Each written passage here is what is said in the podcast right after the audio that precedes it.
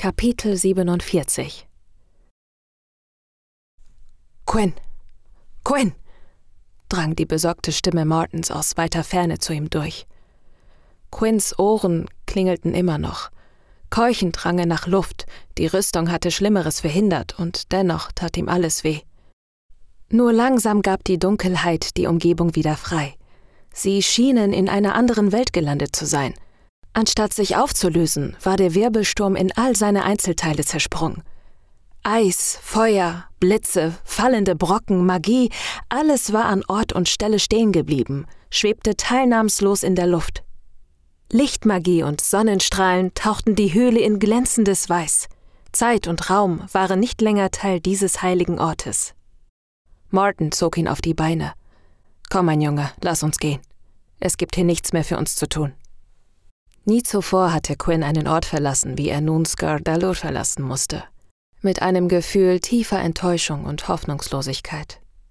Nicht nur, dass Corbinian sie verraten und sich einfach mit darin aus dem Eiskessel davongestohlen hatte, nein, das Eisvolk machte Quinn auch noch für das Verschwinden Corbinians verantwortlich. Obwohl er sie alle vor dem Tod bewahrt hatte, waren sie zutiefst enttäuscht, dass er sein Versprechen, den Bandzauber zu brechen, nicht eingehalten hatte. Alles reden und erklären, dass der Bandzauber nicht mit einem gelösten Ungleichgewicht zu besiegen wäre und er noch lange nicht aufgegeben hatte, führte ins Leere. Selbst Audor, die Bäckerin, kehrte ihm entmutigt den Rücken. Die Dorfbewohner gaben ihm mehr als deutlich zu verstehen, dass er und seine Freunde nicht länger erwünscht waren. Quinn wusste, wenn er jemals wieder die Gunst des Eisvolkes erlangen wollte, musste er sie zuerst aus Gorka befreien. Völlig geknickt, die Wut der Eismenschen war auch an den anderen nicht vorbeigegangen, packten sie ihr Hab und Gut in der Herberge und begaben sich gemeinsam mit Brutus auf den Weg. Hartfreson war vermutlich der einzige Bewohner des Dorfes, der noch gut auf sie zu sprechen war, was vielleicht aber auch einfach an dem prall gefüllten Beutel Halbedelsteinen lag, den Martin als Lohn für seine großzügige Gastfreundschaft zurückließ. Schweigend hatten sie den Dunst der Hoffnungslosigkeit hinter sich gelassen, der auf Skur Dalur lastete. Nach einem halben Tag durch die nicht enden wollende Eiswüste schlugen sie südlich des Kessels ihr Lager für die Nacht auf.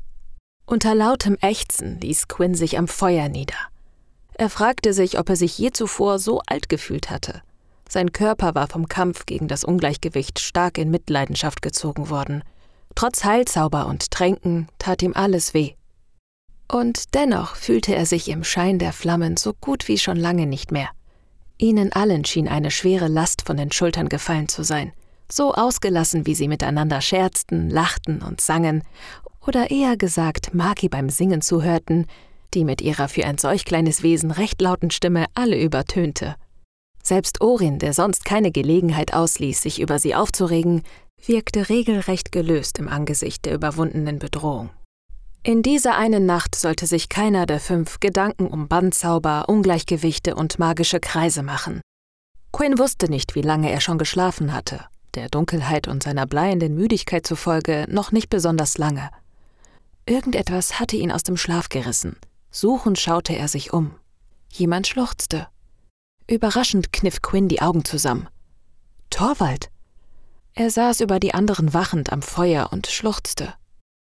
Quinn fühlte sich an das Wetttrinken im eisigen Grab zurückerinnert. Doch anders als an dem Abend, an dem Torwald vom vielen Eisgeist rührselig geworden war, sah er nun ernsthaft bedrückt aus. Quinn wusste nicht, was er tun sollte. Er wollte ihm nicht zu nahe treten, wollte nicht, dass Torvald sich womöglich noch schämte, aber ihn einfach sitzen zu lassen? Quinn schälte sich aus seinen warmen Fellen und schlich hinüber zu seinem Freund.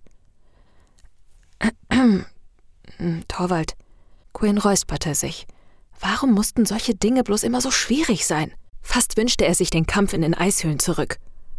Ist alles in Ordnung mit dir? Quinn hätte sich am liebsten geohrfeigt, was für eine dämliche Frage. Offensichtlich war nicht alles in Ordnung mit ihm, sonst würde er ja nicht weinen. Er setzte sich neben Torwald und tätschelte ihm unbeholfen die Schulter. Tut mir leid. Wollte dich nicht wecken, schniefte er. Ist vielleicht albern, aber Cutler fehlt mir. Quinn schaute ihn überrascht an. Ihm war bewusst, dass Torwald die Wirtin gern hatte, nur war ihm offenbar nicht bewusst, wie gern. Weißt du, das Leben bei den Eismenschen. Ich hab mich wieder gefühlt wie zu Hause. Also zu Hause vor Gorka. Er stockte. Versteh mich bitte nicht falsch. Ich bin echt froh, dass ich euch kennengelernt habe. Aber meine Familie und mein altes Leben fehlen mir. Quinn nickte ihm aufmunternd zu.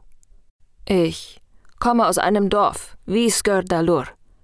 Ich habe in einer kleinen Hütte gewohnt und mein Geld mit Jagen verdient. Bis das Jagen auf einmal verboten wurde. Es durfte nur noch jagen, wer der Obrigkeit die Treue geschworen hatte. Tch, ich gebe einen Dreck auf die Obrigkeit. Vor diesen Narren und aufgeplusterten Pfauen werde ich niemals das Knie beugen. Sein Blick verfinsterte sich. Ich habe also weitergejagt. Hatte nie große Scherereien, aber natürlich musste ich irgendwann Obrigkeitsschergen über den Weg laufen, als ich gerade ein frisch erlegtes Reh geschultert hatte. Tja, dieser Sauhaufen war grüner hinter den Ohren als Ohren, sag ich dir. Torwald lachte bitter auf. So ein Hänfling hat mir doch allen Ernstes mit der Lanze gedroht. Als ich ihnen dann immer noch nicht den Respekt erbracht habe, den die Narren von mir wollten, haben die alle die Waffen gezogen. Ja. Und dann? Tch, dann war alles zu spät. Ich habe versucht, die zu beruhigen, aber die haben lieber angegriffen und am Ende, sagen wir mal so, außer mir hat es nicht viele Überlebende gegeben. Das konnten die Schergen natürlich nicht auf sich sitzen lassen. Die haben mich durch das halbe Land gejagt. Ich wusste, ich würde nicht nach Hause gehen können. Sonst hätte ich alle in Gefahr gebracht. Also bin ich abgehauen. Als sie mich dann tatsächlich doch noch irgendwann erwischt haben, bin ich in der Scheißkolonie gelandet. Ich war echt mies drauf konnte mich damals ja nicht mal von meiner Familie verabschieden. Die denken wahrscheinlich, ich sei tot. Hab auf Volta geschissen, mich in den Dunkelwald zurückgezogen und meine Wut an irgendwelchen wilden Bestien rausgelassen. Wäre fast von einem Rudel Wags getötet worden, hätte Morton mich nicht gerettet. Er war es, der mich gebeten hat, die Truppe zu unterwandern. Ich hatte ihm mein Leben zu verdanken. Außerdem wollte ich der Obrigkeit mal so richtig ordentlich in die Suppe spucken. Den Rest der Geschichte kennst du ja. Und in Skurdalur habe ich mich zum ersten Mal überhaupt wieder gefühlt wie der alte Torwald. Vor allem, wenn ich bei Katla war. Katla ist einfach was ganz Besonderes. So eine Frau findest du nicht an jeder Ecke. Bedrückt schaute Torwald ins Feuer. Quinn war von Torvalds Offenheit ehrlich gerührt, aber zugleich war er auch furchtbar aufgebracht. Diese elenden Mistkerle von der Obrigkeit. Denen war das Volk doch vollkommen gleichgültig. Wer nicht spurte, wurde bestraft. Wer ihnen nicht in den Kram passte, wurde nach Gorka verbannt. Und während in die Enge getriebene Untertanen an den Pranger gestellt wurden, liefen die wahren Verbrecher frei herum. Quen drehte sich der Magen um, wenn er an diese Ungerechtigkeit dachte. Mit jedem Tag wurde das Wetter deutlich milder. Zwar waren vor allem die Nächte noch immer empfindlich kalt, doch die Winde wurden sanfter und die Sonne zeigte sich deutlich häufiger am Himmel. Früher, als Quinn es für möglich gehalten hätte, erreichten sie den südlichen Rand der Eiswüste. Wir betreten nun das Gebiet der Orks. Ab jetzt müssen wir deutlich vorsichtiger sein, ermahnte sie Martin mit ernstem Blick. Der Truppe in die Arme zu laufen, birgt schon seine Gefahren. Ork-Truppen hingegen bedeuten nahezu den sicheren Tod. Selbst Torwald, der sonst für jedes Abenteuer zu haben war, zeigte ein gewisses Maß an Ehrfurcht. Ich befürchte. Bei diesen Worten wendete sich Morton an Maki.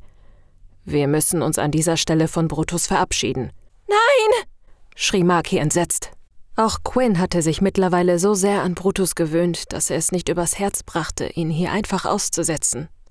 Nicht auszudenken, was geschehen würde, wenn er Orks in die Hände fiele. Ich verstehe, dass du dich nur schwer von ihm trennen kannst, aber die Wälder hier sind nicht der richtige Ort für einen Woljak. Abgesehen davon, dass es ihm wegen seines dichten Fells bald deutlich zu warm sein wird, gibt es zu viele giftige Pflanzen, die er unbemerkt fressen könnte. Glaube mir, wenn ich dir sage, dass man hier besser weder Tier noch Pflanze berührt. Du willst doch nicht, dass er sich aus Versehen vergiftet. Maki schüttelte so heftig den Kopf, dass ihr die Ohren ins Gesicht schlackerten. Ein Woljak findet von überall her seinen Weg nach Hause. Kein Ork und auch kein sonstiges Wesen wird listig genug sein, Brutus zu fangen. Martin hatte bereits begonnen, das Jack von seinen Lasten zu befreien, doch Brutus stand einfach nur da und wusste nicht, was er tun sollte. Mit treuen Augen schaute er zu Maki, der große Tränen über die Wangen kullerten. Nun geh schon, mein lieber Brutus, schluchzte sie. Du wirst mir furchtbar fehlen. Aber du musst wieder nach Hause gehen, weil es doch viel zu gefährlich für dich ist. Bitte versprich mir, dass du ganz arg vorsichtig sein wirst. Als hätte das Woljak jedes ihrer Worte verstanden, stupste es sie mit dem Maul. Ein letztes Mal schleckte er ihr über die Wange, bevor er den Weg nach Hause antrat. Und Brutus! Er drehte sich noch einmal zu ihr um. Lass dir von anderen Jacks nicht einreden, du wärst zu klein. Du bist genau richtig groß. Zum Abschied schnaubte das Woljak verständnisvoll. Quen nahm Maki tröstend in den Arm. Der Bruchwald, den sie durchquerten, war nicht sonderlich dicht bewachsen. Moorulmen und Schwefelbirken ragten gefährlich dünn in den Himmel.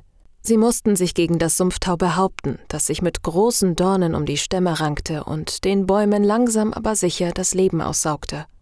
Der Kampf zwischen Baum und Sumpftau konnte sich über Jahrhunderte hinwegziehen – Einzig den Dunkelerlen konnte das Sumpftau nichts anhaben.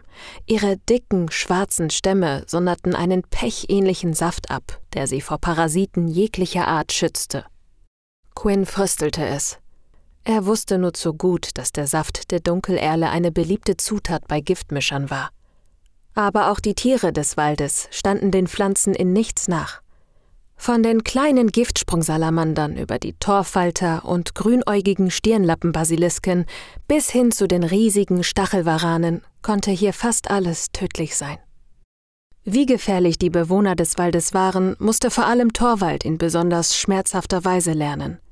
Beim Austritt machte er mitten in der Nacht Bekanntschaft mit einer armdicken Bernsteinpython, die er auf der rötlichen Erde nicht gesehen hatte – Fall schnell biss die Python sich in seinem Bein fest. Von den lauten Schreien Torvalds angelockt, konnten Quinn und Martin sie mit vereinten Kräften entfernen. Trotz des Heiltranks von Orin und Maki kostete sie Torvalds nächtliches Abenteuer drei ganze Tage, in denen er fiebernd um sein Leben kämpfte. Um vor weiteren ungebetenen Überraschungen gefeit zu sein, bauten Maki und Orin aus Sumpflianen dichte Netze, die sie schnell um ihr Lager auf- und abbauen konnten und die zumindest einen gewissen Schutz boten. Die beängstigenden Geräusche, die sowohl nachts als auch tagsüber an ihren Ohren drangen, konnten aber selbst die Netze nicht fernhalten. Das Zirpen der Grillen wirkte wie verängstigte Warnzeichen, die Rufe der Vögel wie Angriffslaute und das Quaken der Kröten wie Todesschreie. Bei jedem Rascheln und Knacken drehten sie sich erschrocken um, doch glücklicherweise blieben sie von Begegnungen mit Orks verschont. Mit der Zeit gelang es ihnen, sich besser in die Gesetze des Waldes einzufügen. Sie stellten fest, dass die Tiere in der Regel nur dann gefährlich wurden, wenn sie sich bedroht fühlten, ansonsten eher einen großen Bogen um die Wanderer machten. Torwald ging nur mit einem Magier oder Gehilfen im Schlepptau auf die Jagd, damit ihm ein weiteres Erlebnis wie mit der Bernsteinpython erspart blieb, von dessen Folgen er immer noch hinkte. Die Jagd war zugegebenermaßen nicht ganz einfach, da die meisten Tiere ungenießbar oder gar tödlich waren, aber wenigstens die Schnabeltiere, die man in den Tümpeln antreffen konnte, waren ungefährlich und wurden dank Makis Zubereitung zu einem kleinen Festmahl. Was sich hingegen als weitaus größere Herausforderung darstellte, war, die vergessenen Grotten zu finden. Sie waren, den Gerüchten zufolge, der Eingang zu dem unter Wasser lebenden Volk der Wassermagie. Morton wusste weder mit Bestimmtheit zu sagen, ob es das Volk wirklich gab, noch wie Quinn dorthin gelangen sollte, ohne zu ersticken. Quinn versuchte sich mit dem Gedanken zu beruhigen, dass sie die vergessenen Grotten womöglich ohnehin niemals finden würden. Trotz der magischen Karte, die Martin auf dem Schwarzmarkt von Volta erworben hatte und die ihnen eigentlich den Weg leuchtete, irrten sie ziellos umher. Wir gehen im Kreis, brummte Torwald, als sie an einer Dunkelerle anhielten. Hier ist wieder das Baumunkennest, an dem wir wahrscheinlich schon zum dritten Mal vorbeikommen. Ach, wenn wir weiterhin so planlos im Wald umhergeistern, wird es nicht mehr lange dauern, bis wir den ersten Orks in die Arme laufen, bemerkte Quinn aufgebracht. Während Maki auf dem Boden saß und sich die schmerzenden Füße rieb, untersuchte Martin angestrengt die Karte. Hm.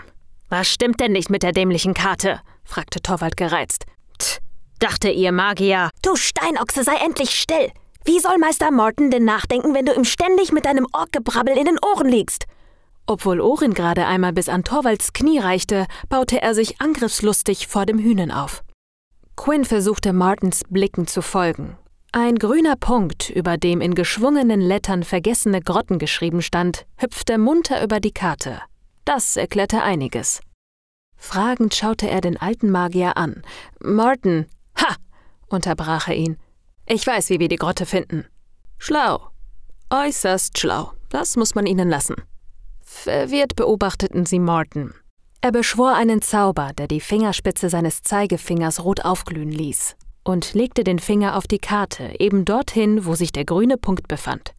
Als der Punkt zu einem anderen Ort sprang, folgte Martin ihm weiter mit dem Finger, so lange bis der Punkt nach einigen Ortswechseln schließlich wieder am Anfang ankam. Zurück blieb ein Geflecht aus angekuckelten Linien. Toll, jetzt ist die Karte auch noch dahin, sagte Torwald missmutig. Mit einem Mal verstand Quinn. Martin, das ist wirklich höchst beeindruckend. Die anderen schauten sie fragend an. Seid ihr jetzt beide verrückt geworden? Martin grinste Torwald an. Alle Striche kreuzen sich in diesem einen Punkt. Er tippte mit dem erloschenen Zeigefinger auf einen See auf der Karte. Dort, meine Freunde, befinden sich die vergessenen Grotten.